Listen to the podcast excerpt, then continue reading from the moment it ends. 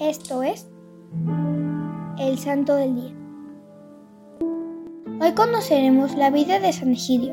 San Egidio o San Gil, como se le conoce en los países hispanohablantes, nació en Atenas en el año 640 y murió el 1 de septiembre del año 720.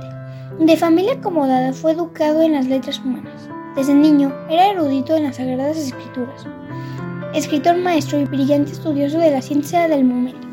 Al morir sus padres, Teodoro y Pelagia, siendo aún muy joven, se sintió atraído por la doctrina de Jesús, por lo que según se dice, deshizo de todo su patrimonio y repartió sus bienes entre los necesitados. A la muerte de sus padres distribuyó sus propiedades entre los pobres y emigró a Arles, Francia, porque no le atraían las cosas de interés del mundo. Se dice que en Arles fue discípulo de San Cesario de Arles. Impulsó la vida monacal al construir un monasterio cerca de la desembocadura del río Ródano, aunque se conocen muy pocos detalles de su vida.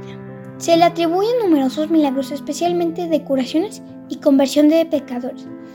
En la desembocadura del Ródano levantó una choza y durante un tiempo vivió como ermitaño.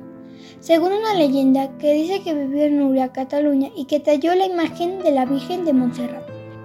Más tarde, buscando mayor soledad, se retiró a un bosque cerca de Nimes. Construyó una nueva choza, pero el primer invierno hizo un frío tan intenso y pasó tanta hambre que estaba dispuesto a desistir de su soledad. Solo se vio interrumpida por la presencia de una sierva, que de sus ubres lo alimentó y le dio calor. Por eso la quiso tanto y que fue capaz de arriesgar su vida para protegerla de la cosa de unos malhechores. Parece que el rey visigodo Wamba persiguió a la sierva, pero la flecha hirió al ermitaño. Entonces el rey, arrepentido, hizo construir para él un monasterio benedictino. Su presencia no podía pasar desapercibida y se le unieron muchos discípulos animados por su vida de intensa oración. Pidamos a San Egidio que interceda por nosotros para intensificar nuestra vida de oración. Servidores Amoris Christi, Movimiento Amoris Mater. Haz todo con amor.